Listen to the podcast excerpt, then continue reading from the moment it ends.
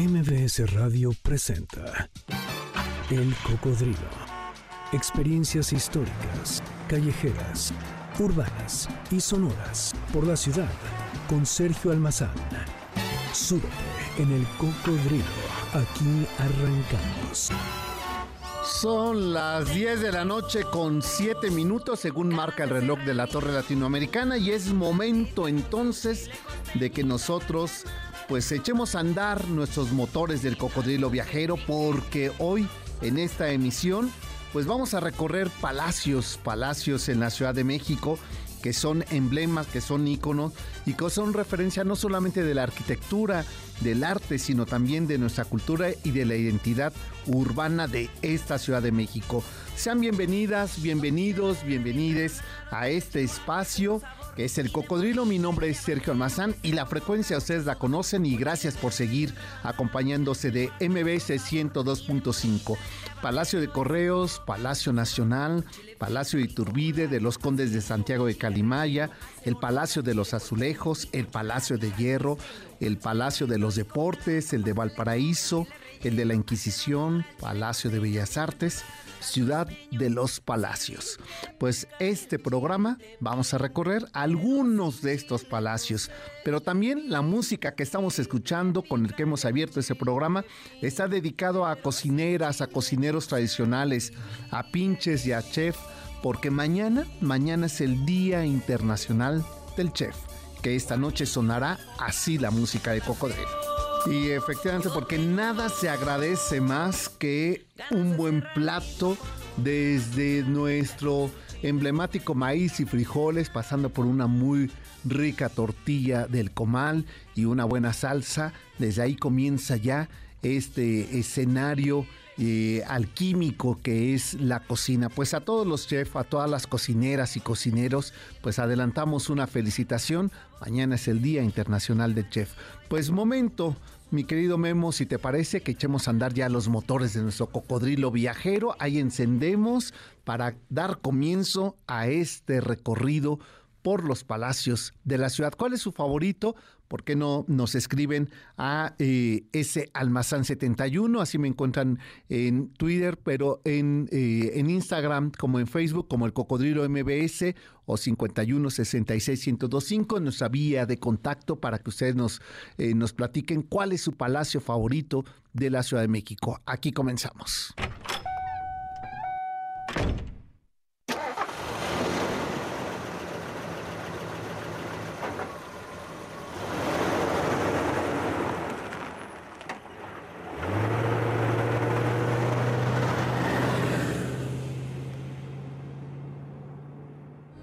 Quizá ustedes ahora que escucharon esta, esta frase que le recuerda una polémica discusión que se ha tenido durante pues más de un siglo para se le ha atribuido a uno a otro eh, este término de ciudad de los palacios que seguramente ustedes han escuchado y que algunos incluso ahorita están diciendo claro fue Humboldt quien dijo cuando visitó la ciudad eh, novohispana todavía dijo esta es una ciudad de palacios hay otros eh, autores que coinciden en que esta atribución de este término, este epíteto con el que se definió en aquella época, en ese siglo XIX, a esta ciudad, eh, fue para un viajero eh, inglés que un aventurero que escribió un libro sobre sus viajes en la América septentrional y que coincide con que esta ciudad era una ciudad de palacios. Y este viajero eh, estuvo dos años antes que Humboldt y, y, es a quien se le atribuye primero haber dicho Ciudad de los Palacios y curiosamente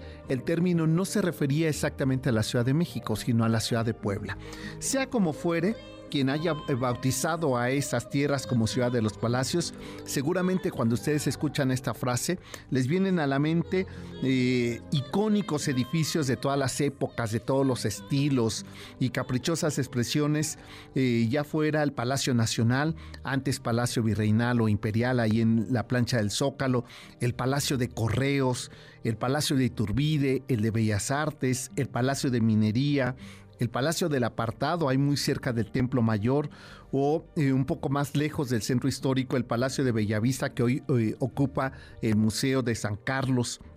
el Palacio de los Condes de Calimaya, que hoy es el Museo de la Ciudad de México, el Palacio de los Azulejos e incluso el Palacio de Hierro o el Palacio de Palacios muy cerca de aquí de donde estamos. Todos esos eh, palacios con formas diferentes, con arquitecturas y funciones distintas de épocas. Eh, unas que van desde el siglo XVII, XVIII, XIX y XX, pero sin lugar a dudas son un ejemplo arquitectónico, simbólico, cultural importante de las calles de esta ciudad. Mirar sus obras, los acueductos monumentales, las iglesias, los caminos y la lujosa ciudad de los palacios. Esto fue lo que dijo aquel viajero inglés Charles Latrobe en, las, en las excursiones por México, el libro que escribió tras descubrir nuestro país en el siglo XIX. Sin embargo, esa frase que yo les decía de la ciudad de los palacios, erróneamente se le ha atribuido a otro viajero ilustre, al alemán Alexander von Humboldt, quien dejado de un lado esta confusión, es cierto que nuestra urbe alberga verdaderas joyas arquitectónicas y seguro ustedes están coincidiendo conmigo sobre estos palacios. Y si nos vamos hacia el oriente de la ciudad, pues otro gran palacio que reina ahí eh, el oriente cuando uno va por eh, Churubusco, pues es el Palacio de los Deportes, obra arquitectónica maravillosa ya en la primera mitad del siglo XX de un exiliado español que llegó y transformó la arquitectura en México, que es Félix Candela, este hombre que trajo consigo no solamente el concreto y, y esa forma caprichosa de las formas elípticas de manejar el concreto, sino también eh, de manejar el acero eh, y, hacer con ello esta concha que, eh, que alberga y que cubre el Palacio de los Deportes. Cuando hablamos de palacios de la Ciudad de México, la pregunta inmediata es ¿cuál es su favorito? ¿Qué palacio les viene a la mente? Pues de ello vamos a, a platicar la noche de hoy, así es que los invito a que se queden con nosotros en este recorrido que vamos a hacer por algunos de los grandes, majestuosos, icónicos, simbólicos y bellos palacios de la Ciudad de México. Mi querido Memo, ya tan rápido se nos va nuestro primer corte, pues momento de hacer la pausa, pero antes de ello, este recorrido no estaría completo esta noche si no fuera con la música que del otro lado de este cristal nos tiene preparado Memo y el Inge Zavala, que la rocola de esta noche suena así. La rocola del cocodrilo. Estarán ustedes de acuerdo eh, que México ha aportado al mundo productos de denominación de origen calificada como es el tequila, el mezcal, el mango ataulfo de Chiapas, el café de Veracruz, la charanda, el café de Chiapas. La cocina tradicional mexicana fue inscrita por la UNESCO en la lista representativa de Patrimonio Cultural Inmaterial de la Humanidad. La cocina mexicana es un factor fundamental de la identidad cultural, cohesión social y un factor de desarrollo comunitario. Desde 1996, la UNESCO ha declarado el 20 de octubre como el Día Internacional del Chef por iniciativa de la Asociación Mundial de las Sociedades de Cocineros, con el fin de compartir sus conocimientos la pasión y el significado y valor de la cocina. Por eso es que esta noche, aquí en la Rocola del Cocodrilo, los ritmos tienen sabor, tienen aroma y sobre todo tienen ingredientes que nos recuerdan lo importante de la cocina mexicana. El cocodrilo regresa después de esta pausa. No te despegues. MBS 102.5. Ya estamos de regreso. Sigamos recorriendo la ciudad en el cocodrilo con Sergio Almazán, aquí en MBS 102.5. En México tenemos una importante oferta gastronómica desde cocineros. Pues aquí estamos escuchando a Eugenia León de este disco norteño. El tema es La Mesera. Bueno, aprovecho el acordeón para eh, enviar además de saludos a Gaby Sánchez, eh, a Claudia, eh, Alberto Aldama, a Vicente Guerrero, a Tino Reyes, a Víctor Flin Flores desde el norte del país, en Ciudad Juárez, nos está escuchando. Gracias a Alonso Sempia y a Brito este, a José Ignacio Razo Ibarra, gracias por sus comentarios, qué bueno que están conectados. Y quiero eh, invitarles recorrer la Plaza de las Tres Culturas, vamos a hablar sobre la eh, arqueología de este lugar, uno de los recintos eh, de los islotes eh, mexicas, en este caso tlatelolcas, más importantes que se conservan casi intactos en el centro de la Ciudad de México. Y también, por supuesto, vamos a recorrer la zona colonial con este portentoso templo de Santiago de Tlatelolco y la parte moderna con Mario Pani tres eh, culturas, de ahí el nombre de la Plaza Tres Culturas, y vamos a cerrar con broche de, ocho, de oro este recorrido porque vamos a visitar el Tecpan, eh, este lugar que fue intervenido por Siqueiros, uno de los murales más bellos que conserva esta zona de Tlatelolco. Esto y más vamos nosotros a recorrer en esta visita que vamos a hacer a Tlatelolco domingo 22 de octubre, 10 de la mañana. ¿Se les antoja? Pues mándenme un correo a sergio arroba sergiomazán.com. Ahí les vamos a dar toda la información de recorrido, punto de encuentro, eh, la hora. Y si no, pues en mi Twitter, que es salmazán71, mándenme un mensaje y con todo gusto les damos la información. Y bueno, pues eh, también otro aviso, el día de mañana y el día domingo por la tarde, eh, este, estaré en la en la Feria del Libro del Zócalo. Estaré ahí firmando libros de esto que si ustedes nos están siguiendo a través de mbsnoticias.com, pues estarán viendo aquí la portada de este libro, esta novela sobre María Félix, pues estaremos en el stand 291, en la carpa 8, la, eh, la carpa de Artes 9. Ahí estaré mañana de 3 a 6 de la tarde y el domingo de 4.30 a 6.30 firmando libros. El domingo pasado estuve ahí y me dio mucho gusto saludar a gente y se acercara eh, a adquirir esta novela sobre la vida de María Félix y bueno, y, poder conversar y firmar el libro. Pues estaré mañana y el domingo mañana de 3 a 6 y el domingo de 4.30 a 6.30. Ahí nos vemos en el Zócalo. ¿Dónde está el stand? Pues queda justamente enfrente del, eh, del balcón central de Palacio Nacional junto a las tlayudas. No hay más seña que eso. Eh, el olor de ahí de la zona de comida les va a llevar al stand 291 y pues ahí nos vemos y en una de esas, mi querido Memo, hasta nos echamos una tlayuda, ¿verdad? Para que veas que no le hago el feo. Este, tú que me estabas ahí eh, criticando, por cierto, ya que estoy diciendo de tlayudas, el sábado Carlos Carranza y Checo San estarán transmitiendo sí, lo digo públicamente, con toda mi envidia, estarán transmitiendo desde el maravilloso estado de Oaxaca, desde los valles centrales de Oaxaca, desde la ciudad capital de Oaxaca, en la edición del 2023 de la Feria del Libro de Oaxaca. Ahí estarán y estará Memo también. Ya, por supuesto, me cayó fatal esa información que me dio, pero bueno, pues así es la envidia y así me corroe. Pues ni modo, mejor le sigo, ¿verdad? Con los palacios. Vámonos a recorrer más palacios antes de que me ponga de peor humor. Esto es el cocodrilo. Bueno, nos vamos a ir eh, a una de las plazas más bellas que tiene el, centro de la Ciudad de México y que está ahí en República de Brasil. Y por supuesto ustedes ya atinaron de qué plaza estoy hablando, la Plaza de Santo Domingo. Y en uno de sus costados, hacia la parte eh, norte de la plaza, se encuentra un hermoso edificio diseñado para dar cabida al Tribunal del Santo Oficio. Fue construido entre 1732 y 1736 y desde entonces destacó por, ser uno de los mejores ejemplos del arte barroco en América. A partir de la segunda mitad del siglo XIX, sus celdas dieron paso a los salones de la Academia de Medicina.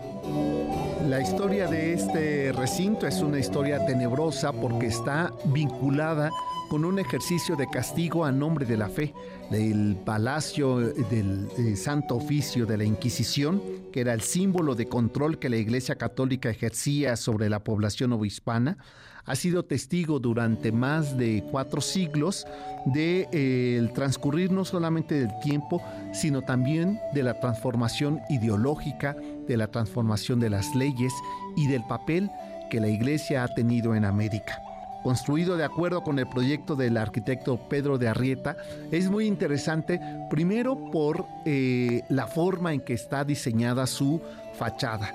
Si uno llega a esta esquina de República de Brasil y República de Venezuela, bueno, cuando uno se pone frente al edificio, lo primero que nos llama la atención es que tiene lo que se conoce como pancupé, es decir, que no hay esquina, sino que está chata, está cortada esa esquina, y era un estilo eh, arquitectónico con un objetivo que era cuando dieran vuelta los eh, caballos o los carruajes no chocaran y pudieran tener una visión mucho más amplia. Este estilo ochavado o pancupé eh, fue muy desarrollado en la época colonial y después en la época porfiriana. Y primero sorprende un edificio con esta fachada, pero al ingresar a este palacio hay un portentoso, maravilloso y asombroso patio que nos recibe, pero lo que se vuelve muy particular no solamente es la forma de sus columnas esbeltas y eh, una profusa decoración barroca, sino esa forma de los arcos que no tienen columna, que están suspendidos, con lo cual contribuía a que si en el momento en que hubiera un ejercicio inquisitorial pudieran salir con el condenado a muerte eh, sin necesidad que hubiera obstáculos como fueran las columnas. Este estilo de tener suspendidas eh, los arcos sin columnas se le llama pinjante y es el primer edificio que suspende las, las columnas, con lo cual nos regala una idea visual de que no hay ningún elemento que soporte el segundo piso de este edificio, lo cual haría todavía como mucho más misterioso o milagroso esta edificación. En la parte de afuera se encuentra eh, un escudo eh, que pertenece al Santo Oficio Inquisitorial, que algunas eh, este, crónicas hablan de que no era la original, esta fue traída de Tlalpan y fue una donación que la familia de San Felipe de Jesús, este primer santo mexicano, donaría para ornamentar este portentoso edificio. Pues el Palacio de la Santa Inquisición, más tarde convertido en la Facultad de Medicina, hoy Museo de Medicina, ahí en el centro de la ciudad, es quizá uno de los más bellos ejemplos del arte barroco florido del centro de la ciudad. Inge Zavala estaba a punto de cometer el mismo error que cometí hace 15 días. Me iba a seguir de filo, pero claro, momento de hacer una segunda pausa. Así es que vámonos a la pausa de la media y nosotros regresamos para seguir recorriendo parte de estos enormes y bellísimos palacios que son ejemplo de la arquitectura de la ciudad palaciega, como fue nombrada esta ciudad. 5166 para que ustedes nos cuenten cuál es su palacio favorito. Y nos vamos con este ritmo. Bueno, el tema que estamos escuchando de fondo se llama La Guanábana y este árbol frutal es originario de la América tropical, probablemente se cree que de las llamadas Indias Occidentales, pero también se cultiva en otras regiones tropicales del mundo, incluyendo la India. En los Estados Unidos el árbol es cultivado y su fruto es comercializado en estados de Florida. Las hojas se usan para hacer té, las semillas son trituradas para hacer las lavados externos contra los piojos en la cabeza, que por cierto, en los meses pasados tuvimos una plaga de piojos en todo el país, pues se podía usar la cáscara del agua navana. Pues con este tema nos vamos al corte. Este, la rocola de cocodrilo en este jueves está sonando a sabores, a ritmos, a ingredientes de la cocina tradicional mexicana. El cocodrilo regresa después de esta pausa. No te despegues. MBS 102.5. Ya estamos de regreso. Sigamos recorriendo la ciudad en el cocodrilo con Sergio Almazán, aquí en MBS 102.5. Existen dos teorías acerca de, eh, del origen del melón. Unos expertos afirman que es originario de Asia Meridional y otros atribuyen al continente africano su nacimiento. Lo cierto es que el melón llegó a América, como muchos otros frutos y productos, con los españoles en México, donde encontraron en la comarca lagunera, al norte del país, las condiciones perfectas para su crecimiento. Así lo demuestran las estadísticas, pues por ejemplo en Coahuila, que es el principal productor de melón, se cosechan más de 154 mil toneladas de las 627 toneladas producidas a nivel nacional. Pues hoy es jueves de la rocola con ritmos, con ingredientes y sabores de la cocina mexicana. De qué buen humor pone esta versión, ¿verdad? Esta, porque además suena a las abuelas. Es eh, una versión que casi eh, me imagino la, eh, la pantalla en blanco y negro y estas mujeres, este, exacto, así, así, así. Y con ese mismo ritmo, quizá un poquito más, faltó un poquito más de ritmo, pero más o menos así. En, si ustedes vieran los desfiguros de Memo, este, seguro ya nos hubieran denunciado. Pero qué bueno que no lo ven, pero ah, algo así, Sí, sí. Eh, mira, ahí ya está mejor. Ahí ya, quedó mejor. Si era cosa de que tomara confianza. Bueno, hoy les recuerdo que el próximo domingo 22 de octubre, es decir, este domingo que viene, nos encontraremos en Tlatelolco a las 10 de la mañana. Eh, me estaban eh, diciendo que cuando es, este domingo y vamos a recorrer la zona arqueológica, vamos a recorrer la zona colonial, la zona moderna y el postre será que vamos a eh, visitar el Tecpan, eh, este lugar que intervendría eh, Siqueiros con uno de los murales más bellos, donde pues nos recuerda el gran momento de la caída de Tenochtitlan, cuando ahí en ese punto es hecho prisionero Cuauhtémoc, a quien le piden que entregue la ciudad y la respuesta es bellísima ¿Qué respuesta le da eh, Cuauhtémoc a Hernán Cortés en aquel momento de la caída de Tenochtitlan? Pues de eso vamos a platicar el próximo domingo a las 10 de la mañana. Eh, puedan ustedes informes en sergio arroba sergioalmazán.com, también en mi Twitter que es el eh, es salmazán71 Instagram como el cocodrilo MBS. Estamos recorriendo la noche de hoy eh, palacios, palacios importantes. Por acá Sole Mío me decía que el Palacio de Bellas Artes, eh, alguien más eh, me decía que este que el Palacio Iturbide es el que le parece más bonito. por acá también me estaba diciendo este Fijen que su eh, palacio preferido, pues es el Palacio de Correos. Es que la verdad, eh, eh, más allá de, de quién dijo esa frase, sí podemos presumir que estas calles de esta ciudad son de palacios. Pues vamos a recorrer otro más si les parece. Bueno, voy a recorrer un palacio quizá el más antiguo que tenemos registro de la ciudad colonial. Está realizado entre el año de 1522 a 1532 por órdenes de Hernán Cortés. ¿Qué palacio es? Se trata del Palacio del Ayuntamiento. Este palacio del ayuntamiento tiene un palacio réplica a un costado, pero para que no nos confundamos, si nosotros vemos la plancha del zócalo, si nos queda a espaldas la catedral, se trata de el edificio que está hacia la derecha, es decir, sobre la calle 5 de Febrero y Plaza de la Constitución.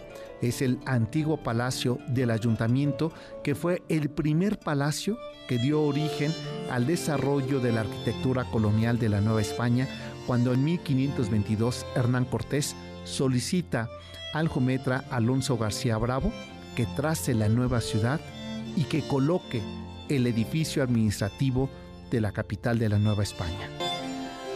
Este edificio es muy interesante porque desde el siglo XVI hasta prácticamente nuestros días no ha dejado de tener transformaciones. Por ejemplo, Pedro de Arrieta, el mismo que también haría en el siglo XVIII el edificio inquisitorial eh, ahí en la plaza de Santo Domingo, también intervino este edificio. José Miguel eh, Álvarez fue uno de los eh, arquitectos que trazó la primera planta.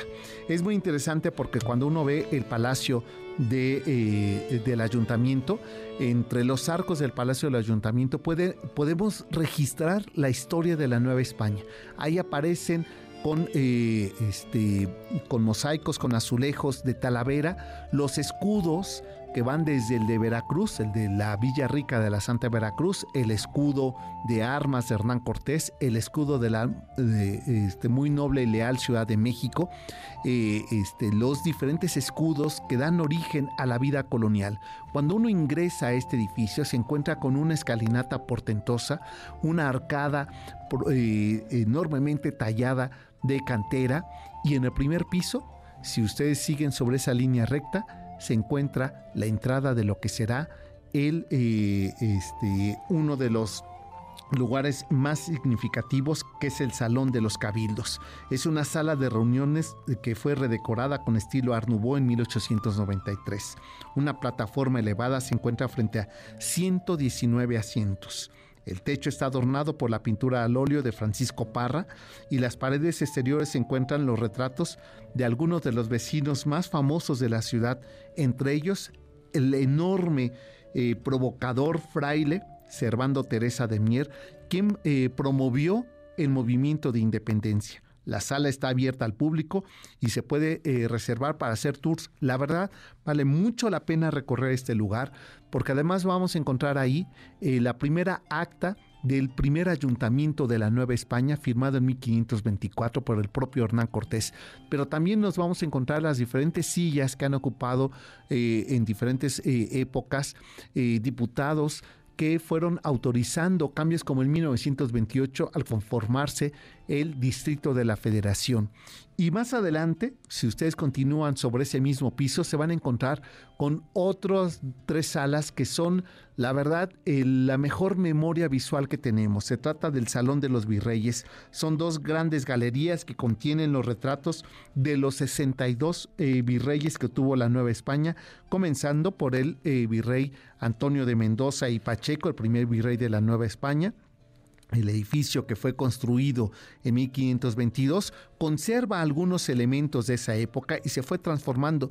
Por ejemplo, en la parte baja, hoy día no podríamos ubicar que estuvo la primera cárcel de la Nueva España, estuvo el mercado de carnes, porque hay que recordar que fue eh, pues, eh, controlado por las autoridades eh, novohispanas y solamente nos queda la mitad del edificio. La otra mitad después Antonio López de Santana eh, decide eh, vender esos predios, eh, destruir lo que era parte de ese edificio para abrir la calle 20 de noviembre y con ello trazar un nuevo destino de la vida comercial y política de esta ciudad ya como un México independiente. Pues es momento de hacer una nueva y última pausa, pero regresando seguiremos recorriendo palacios de esta ciudad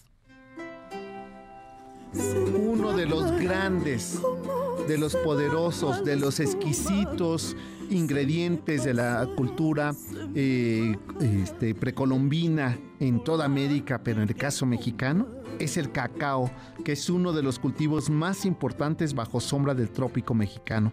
Tan solo después del café, en el país, de acuerdo con cifras del gobierno federal, existen alrededor de 45 mil agricultores dedicados al cultivo de cacao que se distribuyen entre Tabasco, Chiapas y Guerrero principalmente.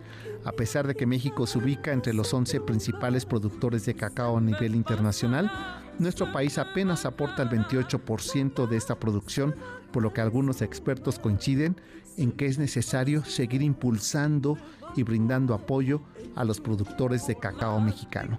Pues hoy, en esta noche, es noche de sabores, de ritmos y de ingredientes de la cocina mexicana para el mundo y así estamos nosotros adelantando la celebración del 20 de octubre, Día Internacional del Chef.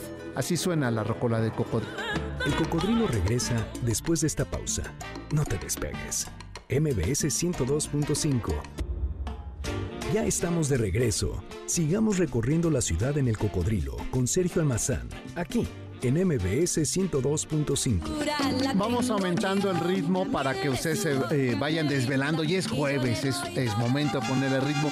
Y no sé si ustedes ya se dan cuenta de algo, pero justamente la comida está vinculada a todo. Tan es así que eh, tenemos canciones con ingredientes y hoy solamente hemos puesto una muestra eh, de lo mucho y diverso que pueden ser los ingredientes para poder referirnos a eh, justamente a, estos ritmos que esta noche estamos compartiendo. Pues fíjense que la canela nos llegó de Asia. las embarcaciones que venían de Filipinas trajeron consigo ese ingrediente en un árbol que dura dos años en promedio y dos veces da este fruto, o sea, esta canela que se extrae y que permite eh, condimentar y que se ha convertido para nosotros en un ingrediente básico de la cocina mexicana. Pues estamos nosotros esta noche celebrando anticipadamente el Día Internacional del Chef y qué mejor que hacerlo con canciones que tengan ingredientes, aromas y ritmos de la cocina mexicana. Sonia López, ¿verdad? Está ahí cantando la, eh, este, la chamaca, ¿cómo le llaman? ¿Cómo le decían la? La chamaca de oro, ¿verdad? Si era la chamaca de oro, que solamente estuvo dos años con la Sonora Santanera, después hizo ya su carrera eh, como solista, eh, pero bueno, vaya eh, este, presencia que le dio a la Sonora Santanera. Aquí lo estamos escuchando con Canela Pura. Me preguntan que a qué hora y, si les puedo decir el stand, mañana nos vemos mañana y el próximo domingo 22, que por cierto se, se concluye esta edición, la edición 23 de la Feria Internacional del Libro del Zócalo. Nos vemos mañana a las 3 y a las 6 de la tarde, bueno, de 3 a 6. Y el domingo de 4.30 a 18.30 horas estaré ahí firmando libros de Acuérdate María, es el stand 291, la carpa 8. Eh, hay ustedes, ¿cómo la pueden ubicar? Pues si entran por Pino Suárez, cerca de las carpas de comida, les digo, cerca de las tlayudas, no hay pierde, Ustedes preguntan, y queda justamente el stand enfrente del balcón presidencial. No lo elegí yo, ¿eh? Para que ustedes ni, ni me preguntaron, pues incluso estaba en otro lugar y después lo movieron. Pero bueno, me parece que es un buen indicativo. Eh, casi enfrente del balcón eh, del Palacio eh, Nacional. Ahí está el stand 291 en esa mera esquina, en la carpa número 8. Ahí estaré eh, mañana viernes a las 3 de 3 a 6 y el domingo de 4.30 a 18.30 firmando libros de Acuérdate María. Bueno, pues antes de que se nos acabe el tiempo, que ya casi se nos acaba, vamos a hablar de este último, bueno, en este recorrido que hemos hecho, Palacio. Aquí su historia. Justo a espaldas de lo que veníamos hablando del Palacio del Ayuntamiento, al ser abierta esta calle eh, en la segunda mitad del siglo XIX, pues rápidamente comenzó una nueva edificación de finales del siglo XIX y principio del XX. Este edificio inició su construcción, este palacio, en 1891. Se trata de una edificación muy singular en el centro histórico de la Ciudad de México. Aquel edificio aún se conserva de pie, está ubicado en la esquina de 20 de noviembre y Venustiano Carranza, calles anteriormente llamadas Callejuela y San Bernardo, eh, porque estaba muy cerca el convento y todavía para fortuna nuestra se encuentra el templo de San Bernardo, ejemplo bellísimo de la arquitectura barroca florida. La segunda intervención francesa en México y el segundo imperio de México, el de Maximiliano de Habsburgo, provocó que muchos ciudadanos franceses llegaran a México y esto coincide con este palacio que les comento ahora. Pues un hombre eh, francés, los hermanos Tron, Jules y Henry, eh, eh, trajeron consigo en esa segunda mitad del siglo XIX unos cajones de ropa que se ubicaron justamente en esos predios que estaban posteriores al Palacio del Ayuntamiento. llamaron a ese local que establecieron, la verdad, primero pequeño, improvisado, le llamaban las fábricas de Francia. Eh, fue tal el éxito de los productos franceses que trajeron a México que muy pronto compraron los predios y decidieron ahí, en 1888, comenzar el desarrollo de un proyecto para llevar a cabo la primera construcción en nuestra ciudad del estilo Eiffel, es decir, una estructura metálica que después estuviera recubierta originalmente de cristales y con ello poder llevar así a cabo una de las empresas más importantes, una tienda comercial de productos importados, principalmente franceses. Y la gente cuando pasaba y veía eso decía, ¿qué estarán construyendo? Decían un palacio de metal, un palacio de hierro. Aunque originalmente se iba a llamar eh, tiendas de, Francia, fábricas de Francia, terminó llamando popularmente, el, como lo conoció la gente, el Palacio de Hierro. primero de julio de 1891 se inauguró la primera tienda de este complejo eh, de tiendas departamentales, su estructura construida justamente de hierro y acero en más bellas e importantes tiendas de París, Nueva York, Londres y Chicago, y por ello México no se quedó atrás. Ya era la época del porfiriato. Más tarde, eh, esta joya arquitectónica comenzó a transformarse. Eh, puso, por ejemplo, un elevador hidráulico transparente, 350 focos eléctricos, 500 mecheros de gas eh, como de parte de estas cosas emergentes, un teléfono y hasta una oficina de correos y telégrafo. El éxito de la tienda fue inmediato, pues los maniquíes, los pisos sin tarima y los mostradores elegantes fascinaron a quienes asistían a comprar en esa tienda. Debido a la concurrencia de gente, el lugar tuvo que ser ampliado un par de veces y en 1914 una tragedia llegó a la tienda, pues durante la preparación de un concurso de aparadores y carros alegóricos, una conexión eléctrica falló y provocó un fuerte incendio que consumió de inmediato varias telas que había en el lugar y afectó el armazón de hierro y el resto de la lujosa construcción.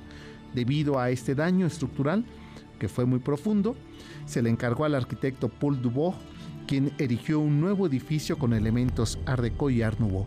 Este es el edificio que hoy día se conserva y que está a unas calles de la plancha del Zócalo y del Palacio Nacional.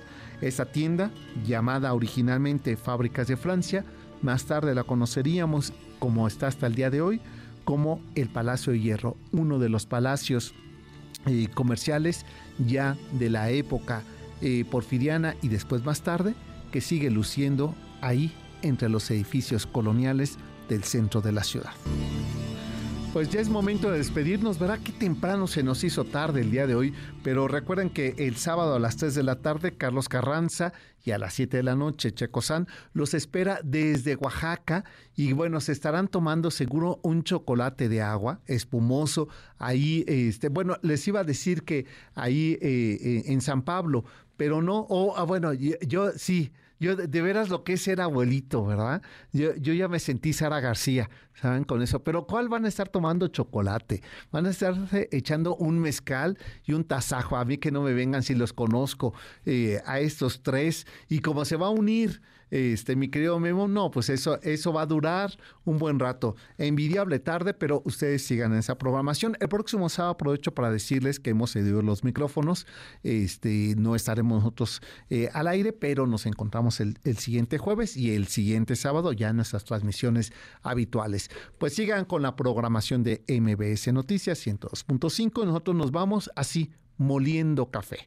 Pásenla bien, hasta entonces buenas noches. MBS Radio presentó El Cocodrilo. Experiencias históricas, callejeras, urbanas y sonoras por la ciudad. Sóbete en El Cocodrilo. Nos escuchamos el próximo sábado aquí en MBS 102.5.